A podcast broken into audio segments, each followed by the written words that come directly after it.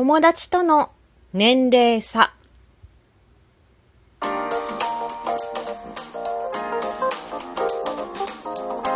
よりのねえこれってどうなの？どうも、ひよりです。いかがお過ごしですか？この番組は私ひよりが、これってどうなのって思う日常の些細なことを、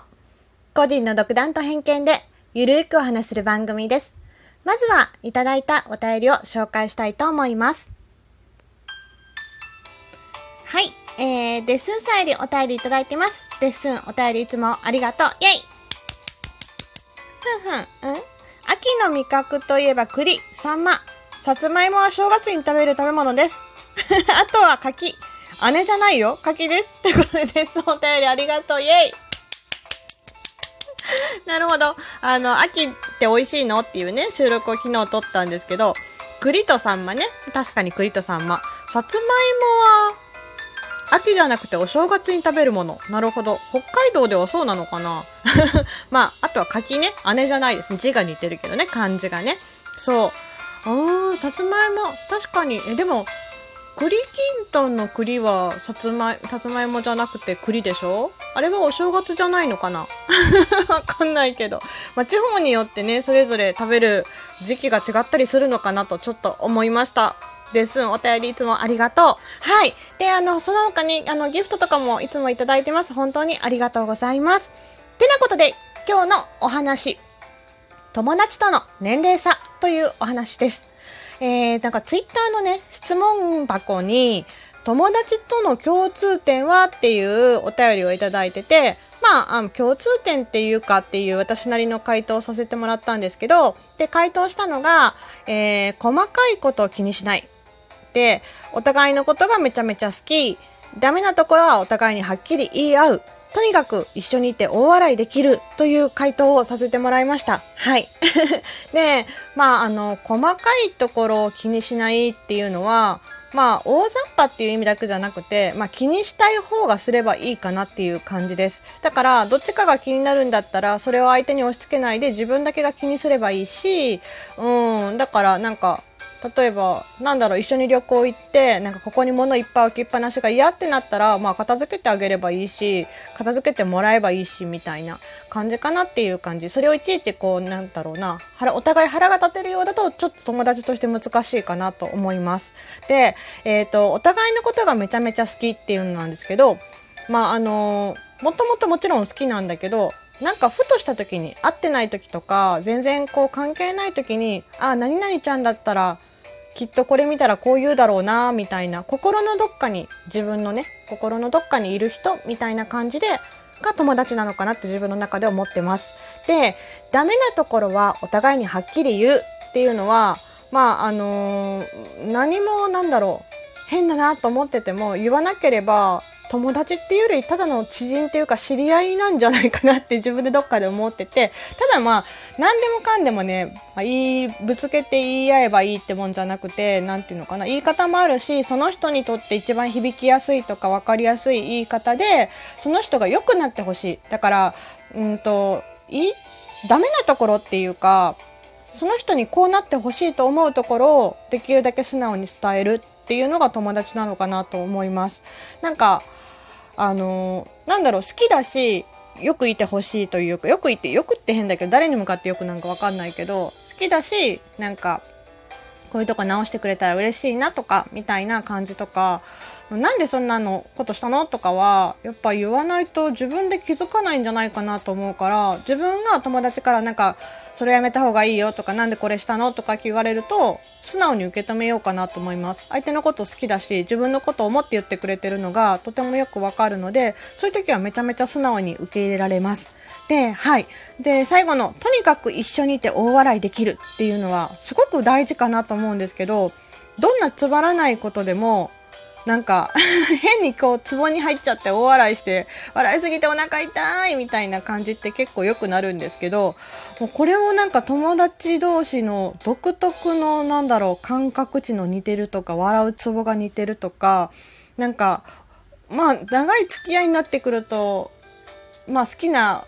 ことが一緒とか 笑うツボが一緒とかになるのかもしれないけど大概ね久しぶりに会った友達でもあの今こんな時期なのでね会うとめちゃめちゃお腹痛いぐらい笑います。はい。まあ友達ってまあ言うねそのくくりであったらあとは何だろうな2人でいても2人っきりでいても気を使わないとか気を使わずに黙っていても平気とか、まあ、別々のことをしててられるとかなんだろう。同じ空間にいても全然窮屈じゃないとかも私の中で友達として大事な要素かな。まあ必要以上に気を使わなくていいっていうのはやっぱり大きな要素だと思うんだけどな。長い時間一緒に過ごせるし。でまあ例えば言いたいことがあれば言う言いたくなければ言わないっていうのも結構あってだから別に人ってそのあなんか悩んでるんだろうな。どうしたの？って聞いていや大丈夫って言ったらあ今言いたくないタイミングなんだな。っって思いますなんか根掘り葉掘り聞くことがいいことかどうかわからないしまた時期が来たらね言ってくれる言ってくれると思うし自分だったらそうすると思うので、まあ、大概はそんな感じかな、まあ、詮索しすぎないまあね、人間だし当たり前なんだけど何でもかんでも分かり分かり合おうよみたいなのもなんかちょっと違う気がします。でまあその友達に対して自分の価値観を押し付けないっていうのも同じことかな。まあその人のねそれぞれ個性があって個人があるのでその個人のキャラクターとか、まあ、個性は尊重しないといけないなと思います。自分がこうだから相手も必ずしもこうとも限らないって思うのがあの友達に対する私の考え方かなと思います。あとね一番ね今日のタイトルにしたあの年齢差なんですけど変わってるって言われることが結構あるんだけどあのまあそんな感じの友達に対する価値観なのであの年齢とかって正直本当にどうでもいいんですね。でで友達の年齢っていくつぐらいって聞かれたら多分ねうんとね下は18歳から上は70歳までいると思います。はい。いてます。で、すごいねって。幅がさ、どうなってるの？って聞かれるんだけど、でも、さっき言ったみたいな項目、どれも当てはまる大事な友達っていう感じ。だから、年の差は、普段一緒にいても全然感じないし、年下だから、年上だからっていう意識もないっていう感じです。まあそもそも、その友達としてね、年をかん、年、年齢差を感じるんだったら、まあその意識があるんだったら私は友達って思えてないっていうケースが多いかもしれません。まあ、それはね、少しはね、あの、年齢の違いで敬う気持ちとかね、もちろんあるし、例えば、すごく年上の友達だったり、まあ、年は上とか関係なくても、まあ、運動が苦手だったり、立ってることが苦手な友達だったら、どっか行く時に席が空いてたら、先座りなよって言って座らせたりもするし、で、逆にすごく年下だったら、まあ、収入とかね、職業とか、まあ、収入とかも違うから、まあ、ここをご馳走するよとか、まあ、そんなんは確かにあるけど、逆に言ったらそれくらいかなと思います。それぐらい本当に気にしない。で、まあ、どの友達にもね、結構共通して言われるのは、日和はめちゃめちゃしっかりしてるお姉さんタイプなのに、めちゃめちゃ子供っぽいって言われます。そう。なんかね、みんなの面倒をよく見たりとか、まあ、見る